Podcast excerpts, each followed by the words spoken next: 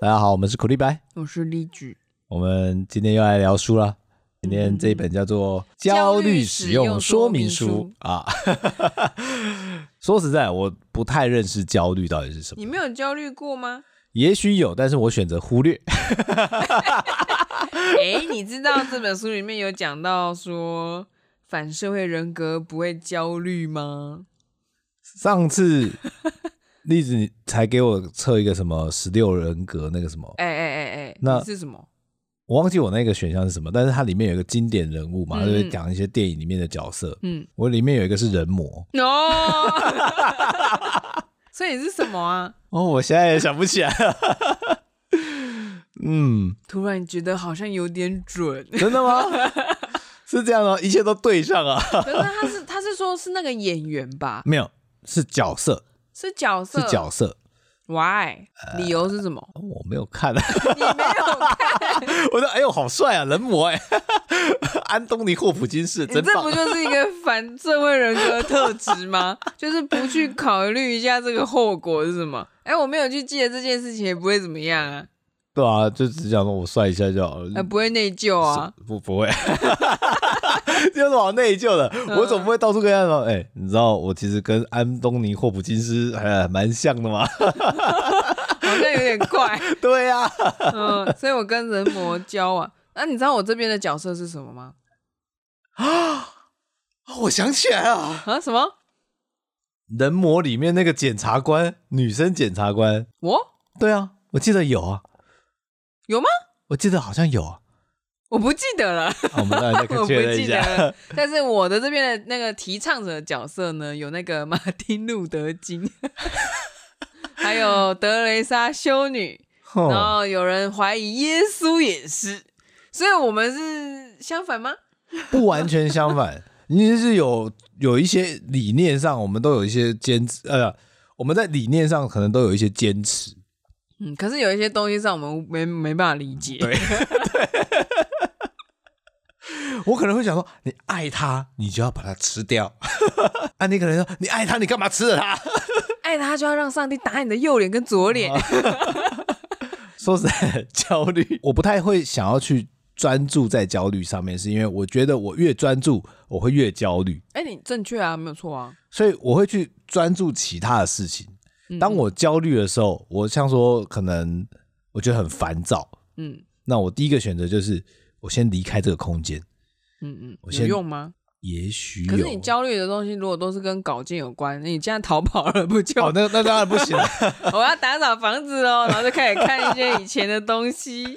呃，假设是工作上的事情的话，我会感到焦虑，通常就是因为时期的时限到了，嗯嗯，我必须赶快交稿，嗯嗯。那我怎么算时间就是不够？那怎么办？我现在就是我要找救兵呢，还是我要去麻烦其他人帮我一起分担掉这个工作？不是先跟那个制片讲说，你觉得你做不完吗？通常是这样，嗯，但开不了口。但就是我会先自己先尽可能的做，但把关的人有一个人在帮我们把关嘛，所以其实多少还是可以放心一点点。就是我真的不行的时候，我就判断我行，就制片制片判断不行。他就会直接强制介入。其实我觉得这个还蛮好的耶。对啊，因为像我们做三 D 物件，很容易进入一个迷茫，或者是讲心流是好听。哦，在一个迷之空间，迷流啊，迷流，迷流比较像啊。对，什么心流？怎么办？好好笑哦。你今天弥留了吗？对啊，我都不知道我要去哪里 啊！哦，那边有亡魂，我要跟吗？告 告诉我说，你这样够了，停下来，应该怎么样怎么样就好了。我觉得我们那个大家都太内向的时候，都一直在鼓励对方说：“我相信你可以，你再多花一点时间去琢磨它，这个三 D 会变得更好。”没有，没有，没这回事。我觉得那一段等待期间，就只有在把焦虑这个怪物喂养的更肥了。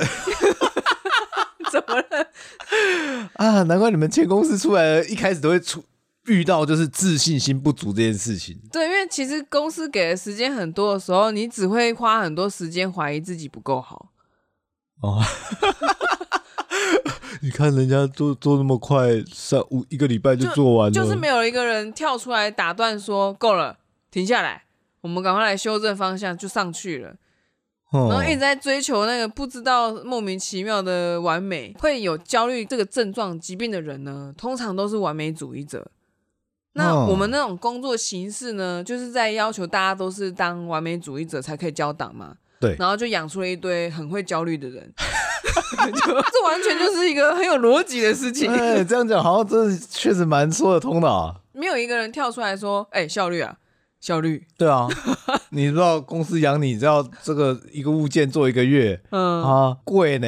对，然后像现在我们现在做自由工作者 freelancer 的话，嗯，你要求完美是赚不了钱的，完全不行，是你会饿死。对啊，人家给你三百块，然后说那个我要买 iPhone，怎么可能？通常通常是在时间内最把那个效率最大化，对啊，然后看这金钱能不能最大化嘛。嗯，对啊，不可能我们去。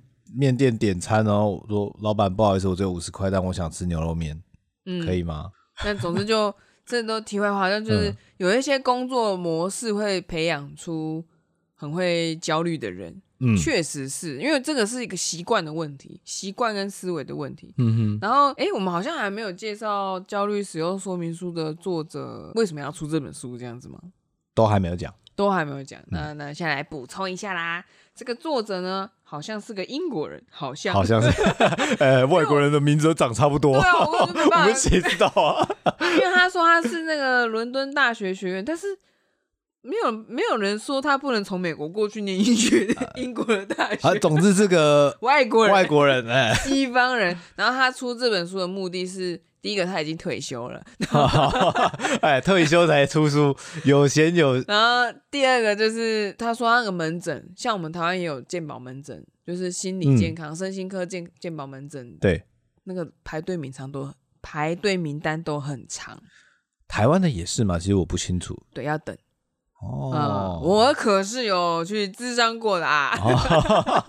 嗯，就是就我所知，身心科的健保门诊通常要排队。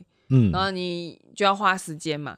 对。然后他希望这本书呢，就是可以在你排队等待期间，并不是说你在整间排队，是 是听听起来很像，那个旁边有挂报纸可以拿来看。没有没有没有没有，他是希望你在等待期，就是因为他们都要预约制嘛。比方说预约预约，终于轮到你那天要去之前，可能有一个月的时间或者什么时间，你可以先拿这本书来自救一下。哦。嗯总之有点像是我们今天要来看病，但是你先认识一下这个病到底叫什么？对你，你先了解一下你为什么会有这个状况，然后里面有一些，嗯，只有一个，放松练习。哦，那我们最后再来带大家做做看，做做看。我们用苦瓜的声音来做一个深夜练习。哎，不对，不一定是深夜，大家可能上班 练一练，然后就弥留了。不是起来。哈！不要再专注那个小点点啦！不要再管那一批瘦的事情啦！对啊，不重要，不重要。焦糖，你还在犹豫要不要焦糖？你是不是在想说这边 UV 再过去一点点就有点空间了？焦糖啦！不用，起来喝水尿尿。然后我自己觉得在阅读这本书的过程中有神奇的变化。好，光是读的过程就已经是一个疗程，读就没那么焦虑了。哎、欸，就是在这之前，我不是还在担心那个钱吗？那我我不知道是不是时间到了，还是因为我我跑去学了很多东西，然后有一些、嗯、就是在脑子里面整合什么什么的，然后又在开始写，重新再写，认真的写本本。嗯，然后又读到了这本书，然后他又讲了放松练习，然后又告诉我焦虑是什么什么。之后呢，有一天睡醒，哦，那那一阵子的梦也很神奇，就是可能就梦到自己死掉了。或是我在会突然意识到，说我可能时间不多了，或是意识到时间不多了，有寿命的时间。对，或者是突然意识到，就是一个轨道突然转换。原本在想说，我是不是要好好的找工作赚钱，还是什么？就是脑满脑子都是钱，然后突然一个瞬间看到能吧，就想说能吧，不知道还可以再活几年。然后又看了这书，然后又想了一想，就就觉得嗯，我好像搞错什么重点了。嗯嗯，突然就。被拉回来哦，嗯、这么神奇啊！嗯嗯嗯 嗯、就是这么神奇，但也有可能是我前面的累积突然有一个突破，嗯、也不一定。反正就是在阅读这本书的时候有一个突破，然后就有一种啊，算了算了算了算了啦，啊，一切都浮云了 啊，存的那些钱不就是要花吗？对啊，当然要花，没有房子有什么关系？回家靠妈妈。嗯，然后就重新认识了一下焦虑到底是什么。嗯，然后这本是在书展的时候买的，好便宜啊，嗯，也是便宜的东西。然后我再去了一次之后都没啦。哦，所以其实大家很有需求哦，大家很有焦虑的这个 问题问题状况，他们有这个痛点。哼哼哼，对。然后我就想说，哎，之前因为我之前也有买另外一本，嗯，叫做什么焦虑的什么书啊，然后它是电子书，可是它是用 PDF 那种图片式的呈现，然后我说非常难阅读，然后非常非常的学术性。哦、嗯，我 就也没有读完，就是就有一种就是我看这本书怎么更焦虑，没有特别推。我想有可能是电子版的问题，因为我很擅长看纸本，还是那是人家真的就是一个论文学术研究出成的一本书，因为它里面甚至还有那种就是告诉你说你很害，假设啦，假设你很害怕蟑螂，对不对？那我就给你很多只蟑螂，减敏过程呢、啊。减低你的敏感度，对，减敏就是大量的去试，下久了就习惯了。对，然后它就是里面就是有一些表单，然后有一些操作步骤，你要自己去试。我说这东西怎么有可能？我看看表单我就会做？对啊，我就算知道，我只要多多摸几次蟑螂，我就不怕了。我才、就是、我才不要去摸嘞！为什么要去第一次去摸那个蟑螂？但是像这本书《焦虑使用》，你看它的字体还这么可爱，对不对？圆圆的，很像手写的，嗯，有点少女少女的感觉，就是完全呈现出就是他想要摆脱那种学术性的感受。嗯，你读起来也不会那么焦虑。我觉得它的本身格式就做的算蛮轻松，但是这个书有一个小小的缺点，先跟大家说，说，就是你看它的目录的时候，你就会发现它把文章分成。Part One 跟 Part Two，第一大部分就是叫关于焦虑嘛，第二个方就是因应的方式跟治疗，听起来很简单，对不对？嗯。它有十个章节哦。我们书不是有页码吗？页码旁边不是通常都会放说这是第几章节？对。它居然是写 Part One 跟 Part Two，哎，它不是写第一章、第二章、第三章、第四。结果作者在书里面都说你可以参考第几章哦，然后你就你这样翻。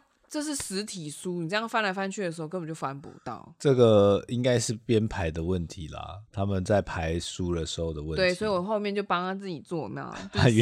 还是要自己帮他做页签的。自己做页签，这是这是可以弥补的。嗯，它本身内容很 OK，嗯，然后就是小小的。就是当那作者说你可以看第几章的时候，你就会忍不住想要找那一页，然后找不到。哦、对，他就只有这个小问题而已，其他我都觉得还蛮好读的。嗯哼，那好，我们来回回来焦虑本身。栗子对焦虑算熟悉吗？超熟悉啊，好朋友的好朋友啊，我都看到他站在那里。喂喂，哪里？哪？我我真冷爸爸，一坨黑黑的。那你对焦虑的认识有多少？我不太熟悉它。我通常就是在工作的时候感受到焦虑，或者是我今天无所适从的时候，我感到一股厌烦的气息在心中。嗯，但是我不知道该怎么去处理它的时候，通常我的选择就是我要离开这个空间，我要去嗯外面。不管是骑脚踏车也好，像如果在高雄，我就会骑去西子湾，去海边。所以对你来说，焦虑这两个字还停留在一个感受，嗯，就是你对它没有任何学术上的理解。没有啊。你有听过杏仁核吗？杏杏仁？你有听过杏仁核吗？当你遇到危机的时候，激发你那个战或逃的那个，我们大脑里面的一个。结构，啊，所以它里面有一个 switch，有一个有一个开关，可以开 on 跟 off 这样。来来来来来，图片在这边啊，杏仁核底家在我们的夏四秋附近。慢啦，下视丘。我的弥留了，还在下四丘。哎呀，总之你 你遇到那个烦躁的感觉的时候，嗯、你就会开始躁动嘛，对不对？对，然后会有不安，对不对？嗯、会有恐惧，对不对？还有很多奇怪的负面的想法，跟好像你在预测未来，说一定会往一个很糟的地方走，对不对？嗯，哎，那个就是杏仁核在告诉你说，我要么战斗，我要么逃走。但本能上来讲，应该都会想着逃啊。也有可能是战斗啊，嗯嗯，比方说，我今天非常饿，我就是要吃那头，我就必须要猎到这条路，我要吃到它。但是他在跟你对峙，这路很大 之类的，就是要么就是你要，你可能就想说，我要可能会受伤，可能会什么，你必须去面对。对，但是他同时也驱动的是逃避，嗯嗯、呃，逃走这样子。那他他会激起一连串的生化反应，身体里面的，那我们的肾上腺素也会受影响啊。嗯，反正他前面就大概告诉你说，这个生化反应是什么样子。哦，现在比较浮现比较贴近的啊，可能是被狗追之类的。对对对对，没有错。被狗追的时候就是它，然后你肾上腺素被激发之后，你是不是运动表现就变好？哦，会会哦，对对对，我告诉你。那个作者，那医生呢，就更非常推荐大家焦虑的时候一定要去运动。你把那个肾上腺素消耗掉之后，你的焦虑就会变好。而且你在那个焦虑状况下，你的活动本来就会变好。他说这很合理呀，因为他本来就是驱动你战或逃。被狗追的时候，你就是用最被狗追的那个力气在运动，你怎么可能会表现不好呢？不不是啊，不是，哎，我今天就。跑个百米，后面还要放一只狗追我，表现的更好。这到底算作弊吗？没有没有，你可以用想象。哦，我看到一只狗在那，我看到一只狗在那里。哦，嗯，所以你之前没有听过杏仁核哦？还是你只知道男性人跟坚果杏仁？有啦，杏仁人有听过，但他实际要做什么，我不晓得。拿入脑脑子有很多东西没有那么去研究它，什么海马海马回还是什么东西，嗯，什么前叶啊，干嘛？但是基本上啦，焦虑它主要的还是因为你日常的习惯跟思维产生的，嗯，因为就是像我刚才讲的啊，以前我们那种工作模式就是完全是焦虑制造机啊，你发现大家一没工作之后，第一个想法就是我是个废物。社会不要我那，那其实到底是为什么会这样呢？这个工作模式本身就是会这样产出的嘛。嗯，而且这个这个公司工作模式循环了十年，然后这同时间你又在看手机、看社交媒体、看别人的光鲜亮丽的生活，哦，更焦虑了。那个人为什么不是我？为什么我还在这里？每天都在想一样的东西，真的？为什么我没有年收百万？这个真的会，就是你要看到哇，怎么我的以前同梯好像做的过得这么好，嗯，然后哇，我的国中、高中同学哇，每个都都又帅气又有钱又漂亮，嗯，然后就再看看自己，我还在租这个顶家的小套房啊，然后。这种共鸣啊，嗯，算是一种比较负面的那种共鸣吧。就是好的共鸣，就是说让你感觉到自己更有力量。嗯、我说的负面共鸣，就是你看到他之后，你的那种比较感，嗯、在你的内心中产生了一些震动，然后你就一蹶不振了。里面的提到是一蹶不振。因为他是说面对人生事件和共鸣，他说如果逆境让你变得更强大，那就太好。但是他的经验，嗯、因为他毕竟是精神科医生，他看过很多案例，事实并非如此。不幸的事情只会让人家更容易受到伤害。是啊，对啊，所以要么就是第一个，你看到别人不幸，你会觉得说，就是我更不幸了。或或者是联想到自己什么事情也很不幸，嗯，那嗯，但是我们通常很少或看到别人光鲜亮丽就觉得说我也光鲜亮丽啊，很少吧？哎，都是拿别人的成就来批评自己、惩罚自己，说为什么你现在还没有那么好？焦虑，哎呀，嗯，你看我是手手，果然是高焦虑高手啊！就是为什么我原本的生活模式就是。在上班的时候，嗯、为什么会一直养成这些东西？其实有两个物质我们要注意，一个是酒精，一个是咖啡因。嗯，大部分的人通常是咖啡因成瘾的。我就是啊。然后、嗯、酒精这个，这是案例，这个我是第一次知道。就是、嗯、他说酒精虽然很多人认为说喝下去之后会放松，可是他说如果你每天一杯一个 shot，就是你高浓度的话是一个 shot，超过。然后你每天喝哦，嗯、或者是你啤酒好像是一几升啊，就是喝每天喝哦。你这样长期下来，你你喝酒会使你越来越焦虑。然后它有就有一个图表，嗯、总之它就是告诉你说，就是你开始不喝酒会有戒戒断症状，对，然后他这个焦虑还会随着时间增加，就是你拖着拖着拖着你没有喝，你的酒瘾就会发作，然后你 你那个焦虑就会被刺激，就是他的反复时，就是他们精神科医师就是说。酒精就是会让你焦虑，所以焦虑的人不要去碰哦，因为你会很难控制。他说大、嗯、后面的案例面有讲到说，那一些焦虑的人先要求他们把酒瘾戒掉，基本上就好一半了，嗯，症状就好一半了。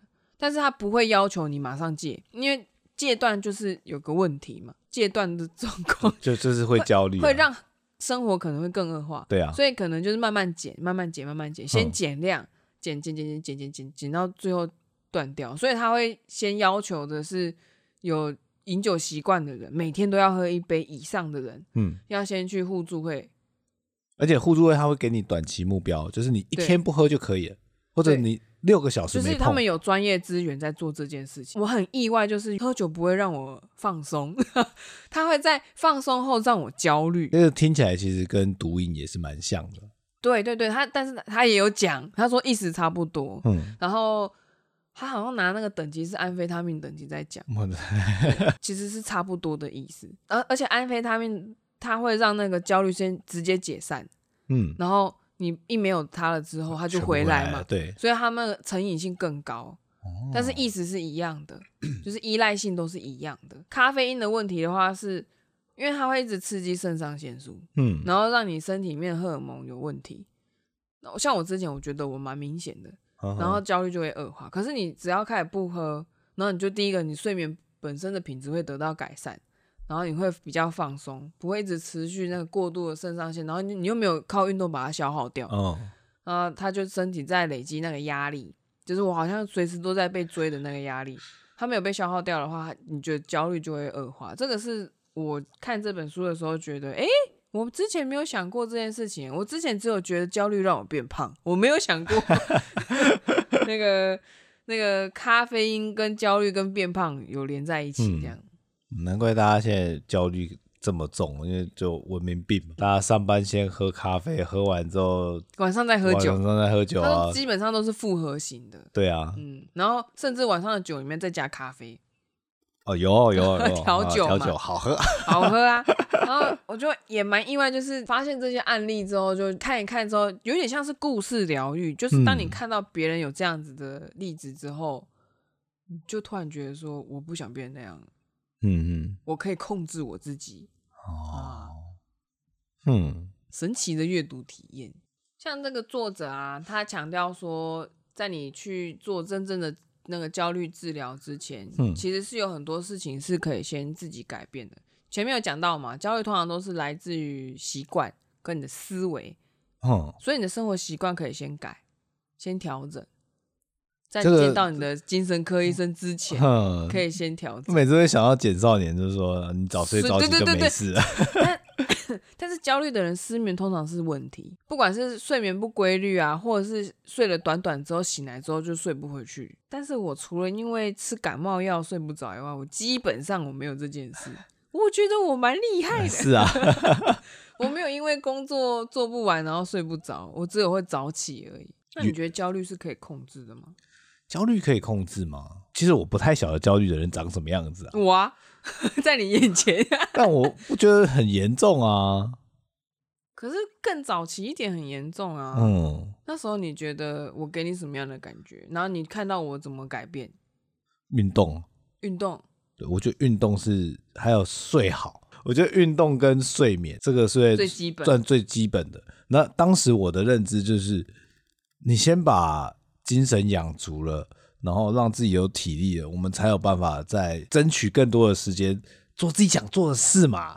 但是运动通常不会是大家的所选了。我工作已经这么累，你还要我运动，不就让我更焦虑吗？那你现在怎样？我现在不运动，你觉得我很废是不是？通常这个运动啊，我会搭配的可能就是走出户外，不管是去爬个小山也好，或者去海边走走都好。给闪红啊！但是我用他书中里面讲的比较学术性的讲法，因为我们那个刚刚刺激了那个杏仁核之后，嗯，就启发了那战或逃嘛。对，我们的下视丘就很激动。嘿，嘿，那运动呢？那个有要有氧运动哦，它可以让那个它会消耗那个肾上腺素，然后还会让我们的下下丘脑沉静下来。就是刚刚激动的东西会因为会平静，会平静下来，然后我们的肾上腺素也会被消耗掉。哦，然后还会刺激脑内啡。哇，那好爽啊！好爽，好爽。他会希望大家就是先有运动的习惯，嗯、但是他也知道你长已经好几年都没有运动的人，要你突然运动也是很痛苦的。对啊，慢慢来。哎、欸，就像我们那个健身教练就说，那什么大胖子工程师啊，你说来健身房都是浪费钱的，嗯、你先去中公园走两圈也是走，先从这个简单的开始。那但是他作者也很可爱啊，他说。当身体不健康的时候，运动不会那么有趣，但是他还是推荐大家一定要去做，因为你持续训练的话，你会发现你的焦虑会变少。哦，我也是，我有我有吗？我有这样说吗？我不确定啊，因为我一直觉得我有运动习惯了。对啊，只是频率不稳定。嗯，但是他有要求说要定期，而且他是推荐说要找一位教练，因为其实这样才有人监督你。对，然后选择一个运动项目，他还有特别标注哦。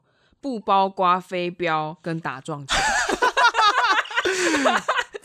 飞镖跟打撞球这个运动配的是什么？啤酒吧。对，他就很巧妙的跟你说不包括这两项。里面有一个小故事，我觉得有点启发，因为前面的故事我都听过，我不知道后半段可以改成这样。嗯嗯嗯，我们都有听过一个什么？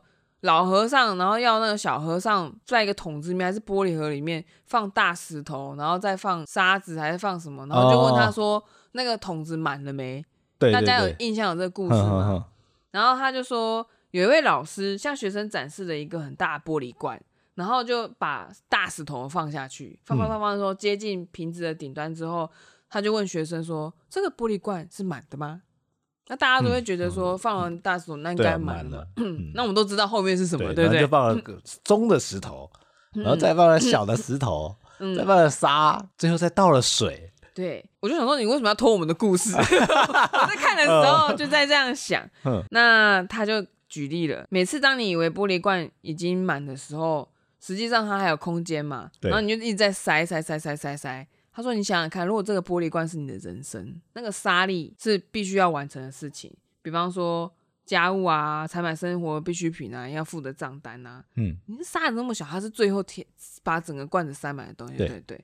然后鹅卵石就是可能是次次小的揪桃嘛。对。他说那可能是你关心的人事物，你的工作、跟家人、跟朋友的朋友什么的，或是你自己的健康，那个大揪桃啊。”才是让你生有人生真正意义的东西。可是你最开始丢的时候，它可能就没有几个。对。但是你却后面塞了鹅卵石，又再放了沙，最后可能还倒水，你就把它塞满了，对不对？嗯。那你不就受不了了吗？那个石头实际上就是你的爱好、兴趣、爱跟热情。但是我们先放入石头。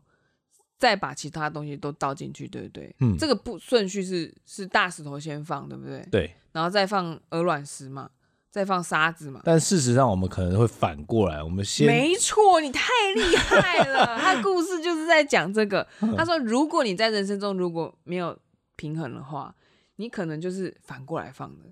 所以你就没有位置，沙子，我根本就没有办法放我最心爱的事情。没错，我真是太聪明了。因为他老师的举例就是，他又拿出了一个玻璃罐，他直接示范装满了沙粒的玻璃罐。嗯、他已经他已经告诉学生说，那个沙粒是那些琐事，生活中必须的必须的琐事。结果你先倒满了玻璃罐之后，你就没有大石头可以塞进去了嘛？嗯，然后人家还会问你说，那你你的目标是什么？对，然后这个状他他想要表达就是，如果你的那个人生中你没办法找到平衡，平衡就是最理想的状况，就是我们先放大石头，再放鹅卵石，然后再放沙，嗯，就是这个是平衡的。虽然他们看起来面积好像不太一样，对，沙粒分到的空间好像很少，但是总比整个罐子都是沙粒好吧？我们通常是因为可能放了很多沙子跟鹅卵石。嗯，才会引发焦虑。这是思维上的问题，就是你的习惯、你的思维，你一直习惯优先处理别人的事情，你没有先 focus 在你自己热爱的事物上，或是你的兴趣也好，你你想专注的事情也好。那这个是让我觉得蛮有启发的一个故事。这故事还有后续哦，老师还在打开了一罐啤酒，再倒入那个玻璃罐里面。哦、你永远都有空间再喝一罐啤酒，然后这个啤酒就在刺刺激你的焦虑。真的真的很幽默啊，我很喜欢这一段。最后还要浇啤酒。这篇故事让我觉得蛮有启发，因为想说前面的故事我都听过了，那后面有什么？就他把它换成这个人生自己觉得最重要的事情。再来是。家人、朋友、其他爱好，或是我其他关注的事情，然后剩下的才是生活琐事。嗯、原来我们这样倒就没有问题，但是如果反过来倒的话，就很有问题。对，然后我还倒了一罐啤酒，我还倒了一段咖啡，完蛋，我还两杯咖啡，欸、感觉蛮快乐。但是、嗯，你看嘛，他第一个是先希望你运动，然后第二个就是调整你的习惯，你的优先处理顺序。你的人生优先顺序要调整一下。他有特别提到说，焦虑的人通常要么是完美主义者，要么就是会取悦别人的人。自己听起来啊，是不是妈妈们很容易有这些状况？有，他书里面也有提到，他说，通常我们事物很多的时候，我们的压力很大的时候，也会刺激焦虑。可是家务事也是很繁琐的，通常家务事会落在女生身上，身上对，然后会有焦虑症状的也是女性。嗯嗯，就是比较多反映出来的，也是在女性，然后会去求诊的医生也有反问大家，就是你们想过这些关联？嗯，然后我就想说，嗯，在我们家好像是苦瓜做家务好像做的比较多哎、欸，欸、对，那你焦虑吗？焦虑吗？我开始会比较理解说妈妈们在想什么。嗯嗯嗯。那我焦虑吗？我没有做到那么多，而且不像是像我妈来讲的话。他是照三餐煮饭，嗯，然后想着说啊，待会这些菜要做什么，那个要弄什么，不有不会有时间去思考我的人生意义之类的这些事情。对啊，我妈的厨房就是焦虑的厨房啊，所以我每次看到有人在厨房忙进忙出的时候，我也很焦虑，根本就不是什么快乐厨房。所以你就会时常听到我会问说，他、啊、吃什么啊？不然在外面吃啊，你不用太累。因为这句话我很常对我的家人讲。哦，偶尔要让自己的脑袋放空一下，但是他觉得他脑袋放空，钱包不放空，所以他不会放过自己。那我也没有办法啊，呃、真是真是没办法，嗯、有时候就是情势所逼啊，就希望大家关心自己妈妈喽。总之呢，我觉得这本书蛮值得推荐，还有一个原因是因为他除了介绍。你除了去门诊以外嘛，因为他这个希望，他希望是你在门诊之前，你可以自己先处理的事情。嗯、除了改变习惯，他也蛮推荐一些什么正念冥想啊、瑜伽啊，或或者是什么。那他也有先告诉大家说，有一些药物，嗯、这个药是干嘛用的？它为什么会被用在焦虑上面？然后这个是属于要长期使用的。焦虑药，然后这个只能短期使用。这个应该就是只真的吃过的人才知道。哦，我 看到那个药的物的名名字，我真的是懵。我想说这一段我可以跳过吗？应该可以跳过啊。然后那个你没有要去看医生，不需要先看这个。我都念不出来，那个中文字我念不出来。然后然后就只是就知道大概会知道说哦，有分焦焦虑症药物，大部分有分成长期使用跟短期使用的。哦、长期使用的那个呢，你吃下去之后。你会先痛苦四个礼拜才开始发挥效果，然后短期使用的那个呢，因为它当下有用，所以依赖性、成瘾性很高。所以药物的部分，其实它是帮助病人可以争取时间改变自己，起码从有点像是负值的状态下，让我们回到一个归零，稍微可以有一点点余韵去做调整。因为焦虑症的人通常会有失眠问题。所以它有一些药物下去之后，第一个你可能你的睡眠会获得改善，嗯，然后有一些情绪可以获得改善。它就是先吃药控制，让你生活回到一个常轨之后，你再靠你的就是找一些人协助你改变你的生活习惯思维，然后远离一些有毒的人之类的。最后你就可以再把那个药物就慢慢的减量变少，就不用。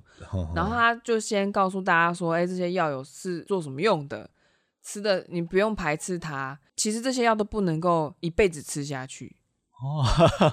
哦，它其实没有那么长期，它、哦、要吃长期没有错，但可能是十公分这么长，它不是说一辈子三十公分那么长，长期的定义。这这个就交给医生去判断了，对对对，我们不懂。可是你一定要定期去做，然后他也有特别强调说，就是你什么都不改变，你以为你只要维持日常的生活，然后靠吃药就可以改变焦虑，这件事情是行不通的。哦，他有特别说这件事，那但是那一边我读了好几遍才懂他在讲这个。他在讲要去做，你光是吃药，然后维持你原本的生活是没有用。你要改变你的生活作息，你要改变你的生活习惯，还有你的思维方式，然后远离有毒的人。焦虑的人呢，通常都是一般人认定的好人，嗯，通常也会答应很多人的需求，也可能是一个 yes man、yes 小姐，嗯。确实，这个就是引起他焦虑的问题。他说有时候亲朋好友会因为很容易答应他们嘛，然后好揪啊，一直找他，那就一直找，一直找，然后你就结果你的玻璃罐里面全部都是沙子，全部都是鹅卵石。嗯，就回到我们刚刚那个故事嘛，鹅卵石是可能是你的朋友或者什么你觉得很重要的人，但你自己的东西呢？你的石头呢？你放进去了吗？大石头呢？心中的大石头要放到玻璃罐里面，你放了吗？不要把它放下，要把它放到玻璃罐里面。对，然后所以我就觉得。